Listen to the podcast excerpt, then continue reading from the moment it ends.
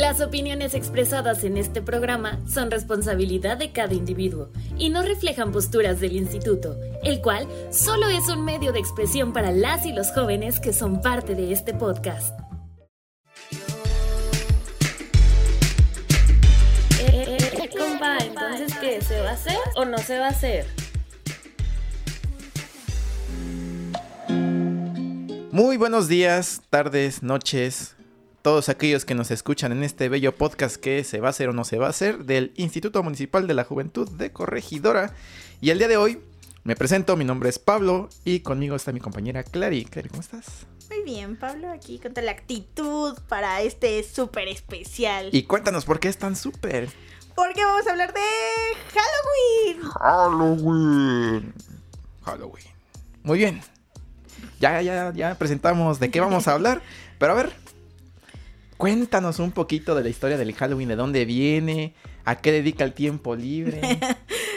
bueno, pues es que creo que es importante empezar a hablar justo de esta estigmatización que ha tenido el Halloween en nuestro país y parece que es una pelea contra el Día de Muertos, pero resulta que en realidad el Halloween es una tradición celta que también conmemoraba el término del tiempo de cosecha, el término del verano y daba inicio a al permitir como esta parte de, del otoño y de esas actividades y entonces pues estos grupos celtas hacían pues una enorme fiesta donde también espantaban a los espíritus a través de las máscaras y otras representaciones como la calabaza con la luz y ya le fueron como poniendo extras. Y si lo pensamos incluso esta tradición sobrevivió a la colonización religiosa como ha pasado igual con el Día de Muertos. Entonces yo creo que son como primas lejanas, pero quisieron como decir, ay no, el Halloween es del diablo. Y no, pues en realidad solamente celebra un final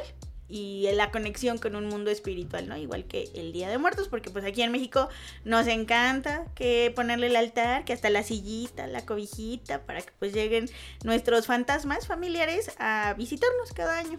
Entonces, pues el Halloween, ahí está, es bien buena onda por eso. Ah, ya tienen ese dato perturbador. Bueno, no es perturbador, pero vaya dato, amiga, vaya, vaya dato que yo creo que muchos desconocemos porque no sabemos de dónde proviene y como dices, todos dicen, todos comentan, "Ay, es que es del diablo." Existe este dilema enorme entre que el Halloween no pertenece aquí. Obviamente nosotros como mexicanos pues tenemos el Día de Muertos pero se conecta, como tú dices, son primos lejanos, ahí le andamos nosotros venerando a la muerte. Ahora sí que el mexicano se, ríe con la muerte, no de la muerte, con la muerte, ¿verdad? Y bueno, pasando a otro punto que se conecta, todo está conectado aquí. Este, vamos a hablar de los monstruos, de los monstruos que conocemos en Halloween. ¿Cuál sería tu top 3 de monstruos? Fue bien difícil elegir tres porque pues también los monstruos representan un montón de cosas, ¿no? Creo que los monstruos para empezar, creo... Eh, los empezamos a, a, nombrar, incluso a dibujar, ilustrar desde una visión cultural por nuestros propios miedos, ¿no? Entonces todos los monstruos son representaciones de lo que le tememos y nos funcionan para darle explicación a algunas cosas, ¿no? Que en realidad a veces no tienen explicación racional según nuestras mentes, pero pues que se van compartiendo y que incluso muchos de los monstruos eh, no tenemos o no tienen más bien el mismo nombre, pero tienen la misma raíz o naturaleza en diversas partes como del mundo de, de alguna forma. Eh, eso pasa, por ejemplo, La Llorona que hace tours. Ah, sí, La Llorona Tour, México, 2020. Ay, mis hijos. Exacto, y no solo anda aquí, luego ya andas viendo como en YouTube videos de que anda en Colombia o en Bolivia. Es como, ah, espérate, que no se supone que aquí La Llorona era producto nacional. ¿No? Entonces, pues sí, las representaciones de... Sí, justo, o sea, perdón que te interrumpa, pero la llorona más bien creo que mm, existe en todo el mundo, pero más bien eh, la tropicalizamos, ¿no? En México la conocemos como la, la llorona, pero este monstruo, por así decirlo, o fantasma, más bien es como, como conocido en el mundo como la Banshee, que es un ser que se lamenta por ahí, por la vida, entonces coincide con la historia de la Llorona, que todos conocemos, de esta señora que pues ahogó a sus tres hijos en el río y, y pues anda por, por todos lados. Se supone que, que, surge en México, en la ciudad de Guanajuato, Si no, si no me equivoco, si me equivoco, pues ahí coméntenos. Si se sabe la historia, ahí coméntenos. Pero más bien eh, es una banshee que, que, pronuncia la muerte. Entonces, eh, por eso es que todo el mundo dice, ah, es que la llorona anda de tour ahora en Latinoamérica, en Centroamérica y hasta en las Europas. Justamente es, es esto, es un ente fantasmal. Sí, justo. Así tenemos a la llorona por todo el mundo. Pero bueno. Eh, pero en mi top 3 yo también como nombraría al tema de los vampiros. Porque yo, ya saben, team vampiros, ¿no? Chupar sangre, qué cool. Y que también históricamente habla de representaciones. De incluso este deseo que tenemos los seres humanos de ser inmortales. ¿no? Porque incluso es con como súper guapos, ¿no? Algunos hasta brillan en el sol. que, en realidad son como modernizaciones que se hicieron para que se adaptaran mejor a, cada una de las generaciones. Pero en realidad los vampiros también andan en todo el mundo, ¿no? Y son esta representación del deseo de querer ser, querer ser inmortales. ¿no? De alguna forma. Y también que en medio de la belleza puede ser que eres un monstruo o que te alimentas de algo muy puro como la sangre en este caso, ¿no? Pero pues también al hablar de vampiros nos han dado grandes clásicos. Obviamente como el más conocido fue Papá Drácula. Oh, sí. y no precisamente el de Hotel Transilvania, sino Drácula. Y tenemos, yo creo que, hablando un poco de películas, eh, esta joya de del mismo nombre, Drácula, donde sale este actor, oh por Dios, que ya se me olvidó. Gary. Ah, sí, Gary Oldman. Ajá, ah, gran, gran actor. Este, creo que es una de... el mejor, te iba a decir el mejor Batman, no, pero el mejor Drácula que ha habido en la historia, no. O sea, si un día quieren hacer un remake, un reboot de esa película, la verdad, la verdad dudo que alguien sea mejor Drácula que Gary Oldman. Ahí sí me perdona, pero no, no, no. Nadie puede ser un Drácula como él, porque la neta es el mejor Drácula en toda la historia. Sé que hicieron una versión como previa a convertirse a, a un vampiro que este actor, pues que, es bien agraciado. Sí, que se llama la Drácula, la historia no contada. Esa, mira. Que, pero buena. Está chida, pero, o sea, yo me quedaría con la de Drácula de Bram Stoker, este, protagonizada por, por Gary Oldman, que que espero siga ahí produciendo y haciendo películas porque es un actorazo. Pero bueno, continuemos, no nos desviemos mucho del tema. Sí, ya sé, ya sé, pero véanla, es muy buena. Y digo, de películas de, de vampiros hay un montón, ¿no? Pero bueno, eh, otro monstruo que creo que es como importante o como uno de los clásicos son los hombres lobo, ¿no? Este. Y también... Exacto, uy, con la luna llena. También ha habido un montón como de modificaciones y demás, pero te da como esta reflexión incluso de te transformas, ¿no? Y que pierdes el control y te vuelves como en un cúmulo de emociones primitivas, como los, los hombres lobo. Y que igual, ¿no? En todo el mundo existe alguna representación de este tipo de, de figuras. Por ejemplo, en México no creo que existan, bueno, más bien, tal vez sí, no lo sé. pero las representaciones serían los nahuales. Sí. Que aquí a lo mejor no se transformarían en lobos, pero sí hay otros animales que se adaptan a nuestra cultura, ¿no? Que, por ejemplo, al sur se supone que un nahual se puede convertir incluso en un jaguar, lo cual sería súper cool. Sí, imagínate andar ahí en la selva así como jaguar. Ajá, ya de la nada pues eres un hombre, ¿no? Una persona. Pero pues son estas representaciones y que vuelvo a este deseo de ser algo distinto, ¿no? Y bueno, por último, en mi top 3 de monstruos, los zombies. Un clásico, ese es un clásico. De la era moderna. Sí, pero sí dan miedo. Porque aparte también tienen un montón de variedades. ¿no? Y ahora estos que corren, no, yo ahí sí prefiero la murición, ¿no? Me vuelvo mejor zombie que anda detrás comiendo sí, Imagínate, es que van evolucionando los zombies. Al principio nomás se arrastraban así de... y ahora ya son fitness. Ahora te obligan a ser fit. ¿Te imaginas un apocalipsis zombie y tú con esta pandemia que te la pasas en tu casa? Espero que muchos o la mayoría pues ya medio que cambió sus hábitos alimenticios y ya es medio fit, pero pero antes imagínate, no, ya te torcieron ahí, este, no sé, vas en la alameda muy tranquilo y de repente sale un zombie, ah, calambre, calambre, ya te morías y ya. Zombie con calambre. Pues sí, no, los zombies sí, qué miedito, mejor que no pase nada. De hecho, mucha gente empezó con esta pandemia a preocuparse por los zombies, ¿no? Y que también nos dan un- una visión posapocalíptica, ¿no? Y qué haríamos ante una situación de crisis. Creo que la pandemia fue un poquito ese inicio de una película de terror. Pero pues que bueno, no tuvimos zombies, espero que no los tengamos, que el 2020 nos permita terminarlo sin zombies. Pero cuéntame, ¿cuál es tu top 3 de monstruos? Antes de irnos a eso, ¿qué zombies preferirías? ¿Zombies de, de The Walking Dead? ¿Zombies de Guerra Mundial Z? ¿O, el zo- o, o qué otro tipo de zombie preferirías? Ay, ninguno. Este, pero de tus dos opciones, pues los de The Walking Dead. Sí. Por dos, por dos, sí. Eh, son sí. lentitos, no me los- lento pero seguro. Sí, y los de Guerra Mundial Z, qué aterrador. Eso sí corrían y qué miedo y estaban como medio mamados. Mejor así. Fíjate que yo vi una película de zombies muy mala, por cierto, que no sé ni cómo se llama, en la cual los zombies eran inteligentes. ¿Qué? O sea, ahí perdía todo el concepto de un zombie, ¿no? Que andaban, o sea, la gente andaba ahí con sus pistolas disparando así. Y en eso pasa un acá un, un vato con su con su pistolilla y el zombie se la quita y luego ya el zombie hace un este una revolución zombie y le da armas a los zombies y como que los como que los hacen inteligentes y ya después este ahí andan matando gente con, armas y yo dije, ¿qué rayos? Eso no es un zombie. Ah, también los zombies de, de mm, Resident Evil. Creo que también son como de los acá zombies acá peligrosos perrones. Pero bueno, No, qué miedo. Los zombies mejor que se queden ahí en la ficción y en las películas. Sí, ¿sí? ¿no? sí, no, qué no. Y bueno, mi top 3 de monstruos de esta temporada. Pues el primero y, y un clásico, Frankenstein. Este nuevo Prometeo. Que si algunos eh, no, no, no, no saben o, o desconocen de dónde viene. Es de una novela de la señorita, señora Mary Shirley. De...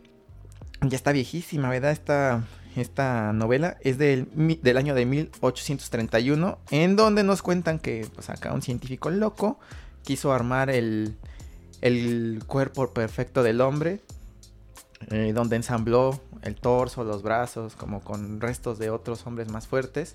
Incluso hay una película de, de Frankenstein protagonizada por James McAvoy, eh, donde arma este, este, este Prometeo y donde también sale Daniel Radcliffe como Igor. Entonces creo que es un clásico, un clásico monstruo que lo vimos en la, en la, bueno, algunos alcanzamos a ver y otros conocemos la familia Monster, donde el papá pues es, es Frankenstein, ¿no? Eh, pero el clásico monstruo, este, imagínate que, que vas en la calle y te topas a Frankenstein, ¿no? No, yo sí me ando cruzando de banqueta y hasta corriendo. Si se me cae el zapato, ahí lo dejo ya. Capaz que me, no sé, me quito un bracito o una piernita y se la pone extra, ¿no? Tú, tú quieres y te encuentras al, al No, Frankie. pues, así le digo, amigo, hazte para allá. ¿no? Y aparte le tenía miedo al fuego. Digo, una acotación como a la creación de Frankenstein, eh, que está muy padre sobre la autora de Mary Shelley. Eh, no creían en ella y en su potencial para crear algo así y era el reflejo del monstruo en el que se había convertido su esposo y cómo lo había perdido de tener una muy buena relación a que él fue transformándose en algo que ella no conocía y lo proyectó a través de Frankenstein, ¿no? Eh, mágicamente un monstruo es una historia de amor. Vaya dato perturbador, ¿eh? Vaya dato perturbador. Eso sí lo desconocía. Y, y- y me remonta a la, a la serie de American Horror Story, a la de Murder House, donde el doctor, eh, el dueño, el que creó la casa, digo, si no la han visto, pues ahí spoiler alerta. eh, y si ya la vieron, pues, pues comentarán, coincidirán que pues perdió a su, a su hijo y ahí lo anduvo armando y después este, se convirtió en un monstruo y vive ahí en el sótano de la casa. Creo que también muchas películas, muchas películas, series han retomado como de estos monstruos que hablamos, los adaptan a las nuevas este, eras, al nuevo cine que se viene ahí haciendo. Pero bueno, pasando a otro monstruo que no sé si catalogarlo como monstruo, pero pues también es un clásico, los fantasmas. Es un el fantasma. Mira, ahí te va un dato este histórico. Según eh, la- nuestra fuente confiable, amnotiamerica.com nos dice que el primer fantasma eh, documentado en toda la historia del mundo mundial fue de un joven em, que era abogado allá en Roma por el año de el 61 y mil, mil no es cierto, 112 después de Cristo. Eh, redactó ahí en un escrito la aparición de un fantasma em, en su casa allá en Atenas. ¿Te imaginas allá en esos años encontrarte un fantasma? ¿Cómo habrán reaccionado? Pues es que justo nos habla de cómo todos estos monstruos y creencias, pues no es algo nuevo, ¿no? Y no lo podríamos juzgar, están desde tiempos inmemoriales y son parte de nuestra historia, ¿no? Y, también qué representaban para ellos los fantasmas, porque muchas veces decimos, ay, qué miedo un fantasma, pero en realidad son representaciones incluso de las cosas que no vemos, de que no entendemos, de las familiares que ya se nos fueron, ¿no? Entonces, eh, pues sí, a veces decimos, ay, fantasma, qué miedo, pero no, pues están siendo parte de del mundo. Sí, de otro plano astral. Por cierto, dato irrelevante. Este. Tenemos un fantasma aquí en el instituto. Digo, para los que nos escuchan, tenemos un fantasma aquí en el instituto. Eh, es un señor, no sabemos cómo se llama. Lo hemos visto rondar por aquí. Ha espantado a uno que otro compañero. ¿Te ha tocado a ti ver al, al señor fantasma por acá? No, a mí no me ha tocado, solo se escucho los gritos de los compañeros y compañeras, pero pues tranqui, ¿no? En todo caso, mientras no lo moleste, supongo que es una, un sujeto agradable. Sí, digo, y si está aquí presente en la cabina, eh, no, no, no te manifiestes, pero pues un saludo a, a, nuestro compañero fantasma que labora aquí con nosotros. Eh, y por cierto, hay muchos eh, canales de YouTube donde exponen fantasmas. Ahí luego nosotros a la hora de la comida nos ponemos a ver eh, cuál sería tu... Recomiéndanos un canal o dos para que aquí los que nos escuchan se calen el, contenido acá chido de material. Híjole, es que está bien difícil. Luego ya están bien repetitivos, pero el mundo de cabeza. Y Danny Phantom. Creo que luego suben como cosas interesantillas.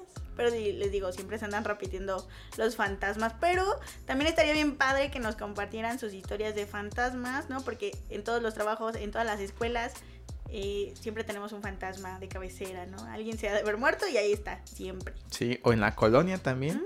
Es, eh, el clásico es el de la escuela. Siempre hay un fantasma en la escuela o se inventan una historia de fantasmas.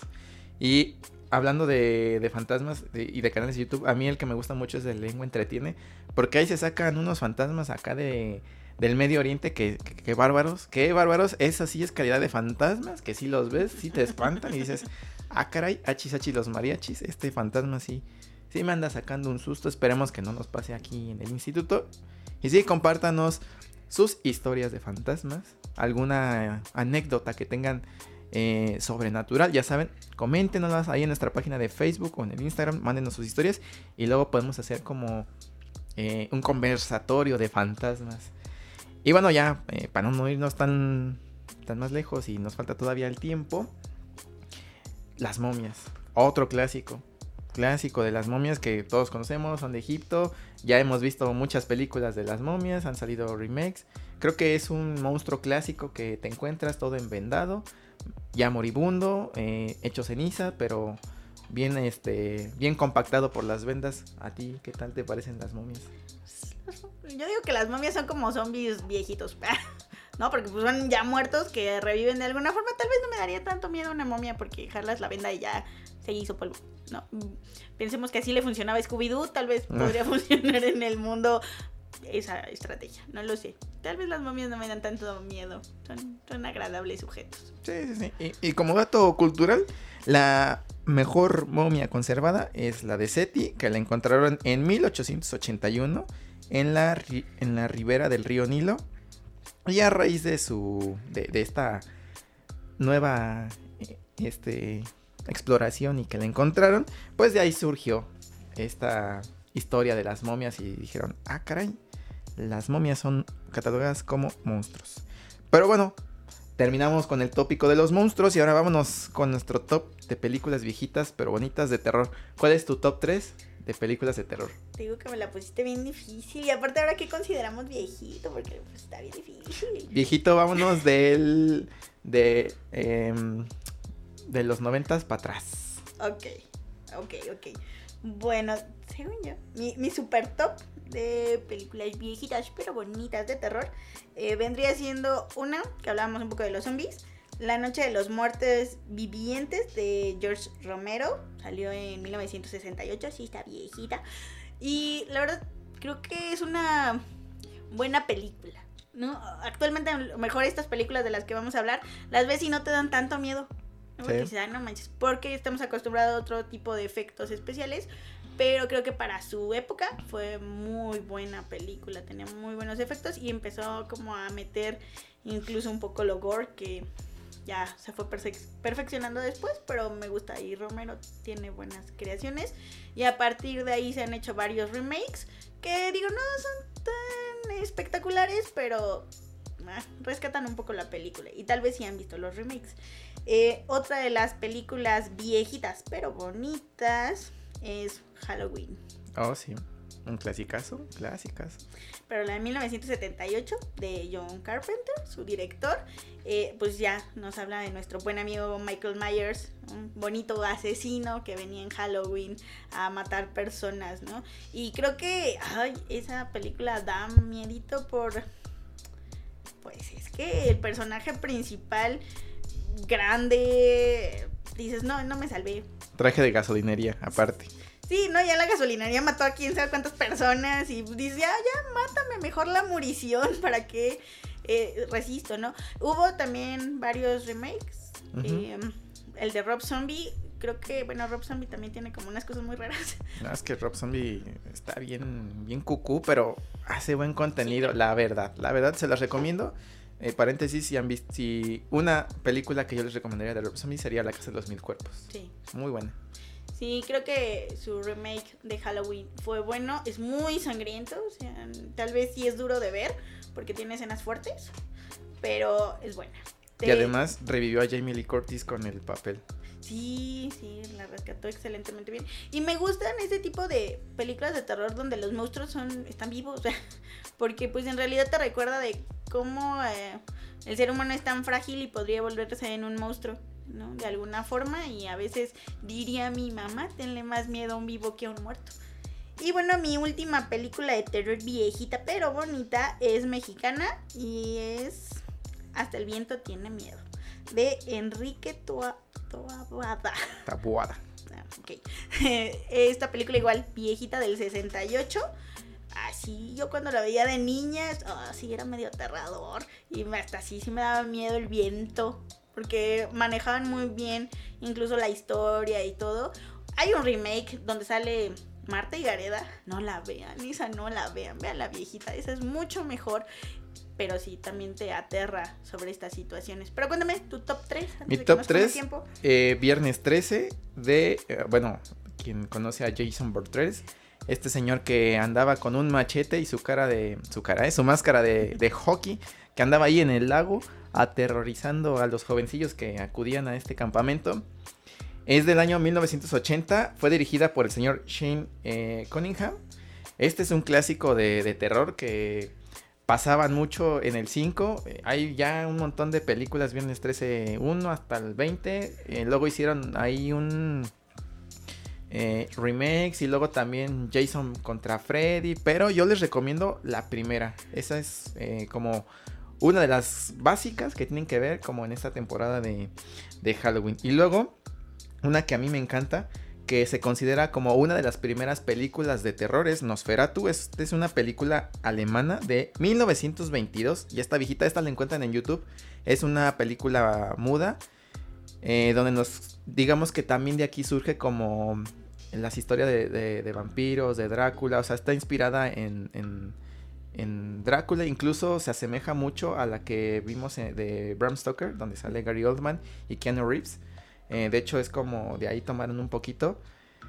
Y este es un clasicazo que no se pueden perder. Les repito, la encuentran en YouTube, Nosferatu. Mm, fue dirigida por Frederick William Marnow. Espero pronunciarlo bien, pero no se la pueden perder.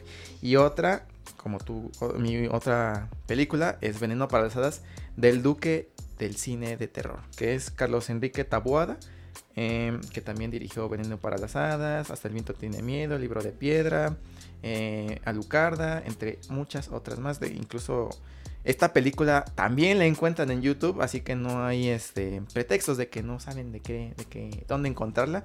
Es gratis.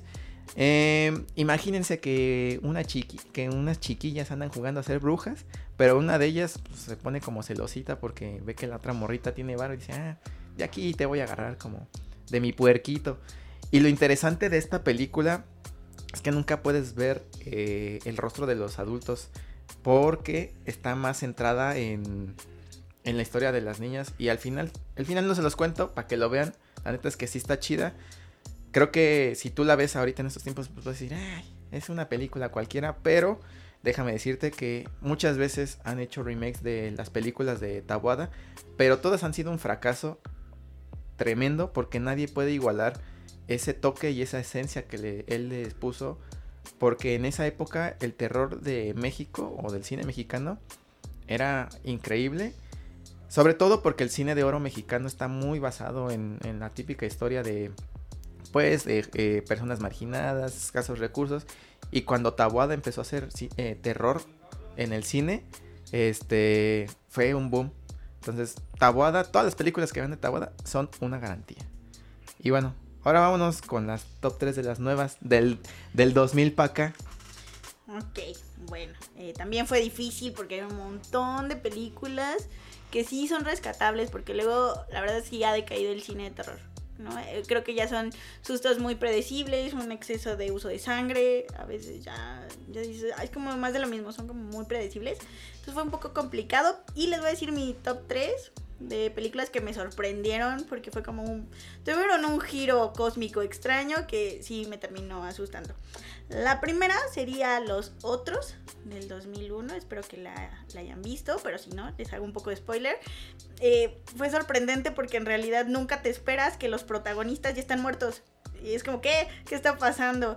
Eh, ver la perspectiva de fantasmas, tal cual, sí fue como, wow, me gustó ese manejo o ese cambio de alguna forma. Porque siempre buscas como solo el ser asustado por el fantasma. Y estos fantasmas también se asustaban por los vivos porque no habían descubierto que estaban muertos. Entonces creo que, boom, eso fue como, órale. Y ya que lo descubren, se apropian ahora sí de, soy fantasma y tómala, ahora sí les voy a, los voy a asustar con provecho. Mi siguiente película sería El Orfanato. El Orfanato es una película hispano-mexicana. No sabía que había tenido como cucharazo mexicano y lo cual se me hizo súper cool.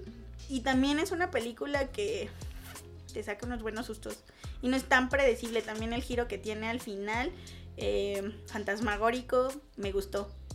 Te da incluso otra perspectiva de no sé, tal vez estos fantasmas infantiles y lo difícil que ha de ser, si existen o no los fantasmas, pero como que te mueres y no sabes que te moriste y eres niño.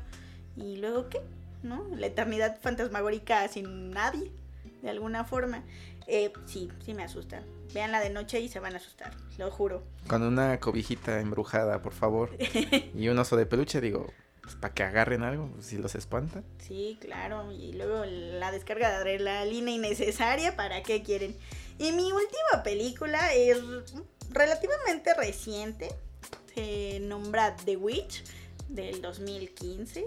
Eh, yo sé que no existe el género, pero a mí me gusta pensar que es terror filosófico, mm. porque creo que tuvo una crítica también em, hacia los temas religiosos y también cómo a veces afectan tanto incluso el quebrarte, ¿no? Y rompes el dejar de ser una buena persona para llegar a tu maldad. El final también, no sé, fue un poco extraño. Pero es muy bueno. Sí, me gusta, o sea, pero fue un poco extraño y soy súper fan de nuestra amiga la cabra, el señor Philip. Philip, sí, sí. Philip, ay, quiero una cabra que se llame Philip de mascota. Entonces, ese es mi super top 3. Si no tienen o no sabían qué ver en este Halloween, pues es una muy buena propuesta. Y además la encuentran en Netflix. Sí. Todavía. Y creo que ahorita Netflix va a seguir subiendo como más contenido. Esa, esa digamos que es como una película de cabecera que no van a quitar. Pero es muy buena. Veanla, veanla. Incluso también este, pueden encontrar el tráiler en YouTube por si quieren ver de qué trata. Para que se den como más un tinte de qué onda. Ok, bueno, y ahora cuéntanos tu, tu top 3. Mi top 3, ahí les va. La primera se llama The Taking of the Lover- Deborah Logan. Esta es una película que está en basados, basada en hechos reales. Eh, está como grabada en falso documental. Hubo un tiempo en el que se les dio mucho hacer este tipo de, de películas en falso documental. Porque como que después de la bruja de Blair Paca, como que se les alocó el gallinero y dijeron, "Ah, vamos a hacer este tipo de contenido. Antes que está bien chida, imagínate que unos morros que estudian eh, cine y quieren hacer un documental, empiezan a filmar a una persona adulta que sufre de trastornos eh, mentales y muchas este, situaciones que ya un adulto mayor se enfrenta. Pero tómala que resulta que la señora se le metió el coco. Se le metió el coco y empieza a llevarse morritos a, la- a una cueva y se los come y... No, no, no está... La neta está bien chida, sí te saca sustos. Sobre todo porque es un falso documental. Eh, este es del año de... Es, es reciente, del 2014. Y es algo sobrenatural, ¿verdad? La siguiente es un clásico, El Conjuro. La, la primera. La primera porque ya después como que las otras están medio acá. Medio, medio... No tan malas, pero sí. Y es del 2013, dirigida por James Wan, que ha- también ha hecho Saw y muchas otras películas. Esas son La noche del demonio, la saga de la noche del demonio Ah, también. esas están buenas. Entonces, eh, y la siguiente se llama The House of October Boiled. Eh, es del año 2014. Es de. mm, es una feria donde hay una casita de, de espantos. Pero entras y no sales. Ahí sí que te es una. eh, imagínate, te espantan y termina siendo parte del, del escenario de decoración de la casita. Eh, está chida porque también es eh, parte de este falso documental. Bueno, de este corte. Se las recomiendo. Esa también la encuentran en YouTube. Es muy buena, es estadounidense. Creo que pues acá nuestros amigos del norte hacen a veces buenas películas, a veces malonas, pero son muy, muy recomendables. Y bueno, antes ya de, de- de cerrar este bonito espacio, recomiéndanos una película de terror. Aparte de mi top. Aparte de tu, así la que ya esta es como la más, la más perrona para ver en este, en este espacio, en este tiempo.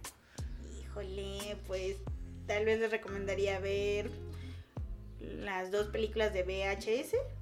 Oh, sí. Sí, son buenas, son pequeños cortitos de situaciones de terror y están, están padres, me gustaron. Mm, Déjame entrar, la película de vampiros, pero la, La sueca. la sueca. Sí, porque hay un remake gringo que es bueno, pero es mucho mejor la, la sueca. Sí. Esas serían como películas que yo les recomendaría y sí, sustitos garantizados para este Halloween. Ya que no podemos salir de casa, pues estar viendo pelis o series de terror acompañadas de, de, de dulcecitos o pizza y así, pues estaría bien padre, ¿no? Cuéntanos, Pablo, tu película. Mi película, ah, como tú te aventaste dos, pues, también, ¿no? ¿Verdad? No, está bien, está bien. La que yo les recomendaría sí es El último exorcismo. Eh, es, es buena. La verdad es que es buena. Eh, porque sí trata de exorcismos, pero sin hacerles tanto spoiler. eh, cuando les dicen no, no, no le juegues con, con el Señor de las Tinieblas, es por algo. Esta película se los explica. Eh, busquen el trailer para que vean más o menos de qué trata. La neta es que sí te sacan unos sustos acá, dos, tres cotorrones. Pero si la estás viendo solo y, te da miedo, pues sí te vas a espantar. Pero está buena, la verdad se las recomiendo. Y otra que les recomendaría pues sería el Babadook. Esa también creo que es muy buena. Igual no sé si sigue Netflix, pero ahí la pueden encontrar también. Una película sobre todo 100% recomendable para estas fechas, para ver solo, en compañía, con el perro, el gato, el primo, el tío, con quien ustedes quieran. El chiste es que la vean y se espanten un ratillo. Eh, y bueno, pues creo que, que es todo nuestro, nuestro podcast de, temporada de Halloween. ¿Algo más que agregar? Pues nada, amiguitos y amiguitas, simplemente disfruten estas fiestas. Lo que celebren, Halloween, Día de Muertos. Ustedes disfrútenlo, son fiestas que nos recuerdan lo, lo ligeros que somos en la vida, ¿no? Que en realidad es eso, recordarnos que nos vamos a morir en alguna forma y pues disfrutarlo. No juzguemos a nadie por sus prácticas de alguna manera mientras no lastime a otra persona. Disfruten el no maten gatitos, eso Sí, sería sí. importante. Ningún animal, na- para nada de ritos extraños, eso sería muy, muy importante. Eh, disfruten, sobre todo esa parte y pues feliz Halloween, den dulces si les piden dulces, no sean así, si den los niños les gustan los dulces y prendan su calabaza para que el espíritu del Halloween no venga y los asesine. Muy bien. Ya. saben las recomendaciones, den dulces a quien puedan, disfrácense, ¿por qué no? Aunque estén en su casa, disfrácense, hagan ahí un, un cotorreo acá en corto con sus amigos, acá como de tres personas, tampoco se excedan amigos porque hay que cuidarnos. Eh, presúmanos también si se van a disfrazar en nuestras redes sociales, en Instagram, ahí etiquétenos arroba IMJ corregidora.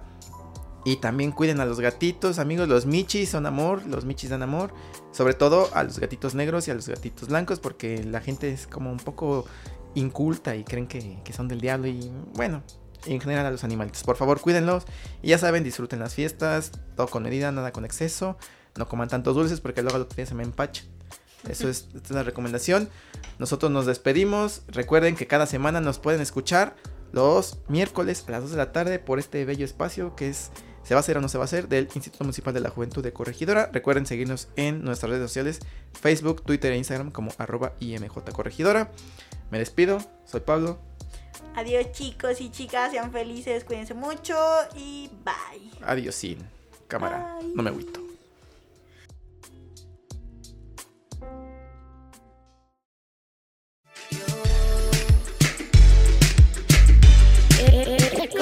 Entonces ¿qué? ¿Se va a hacer o no se va a hacer?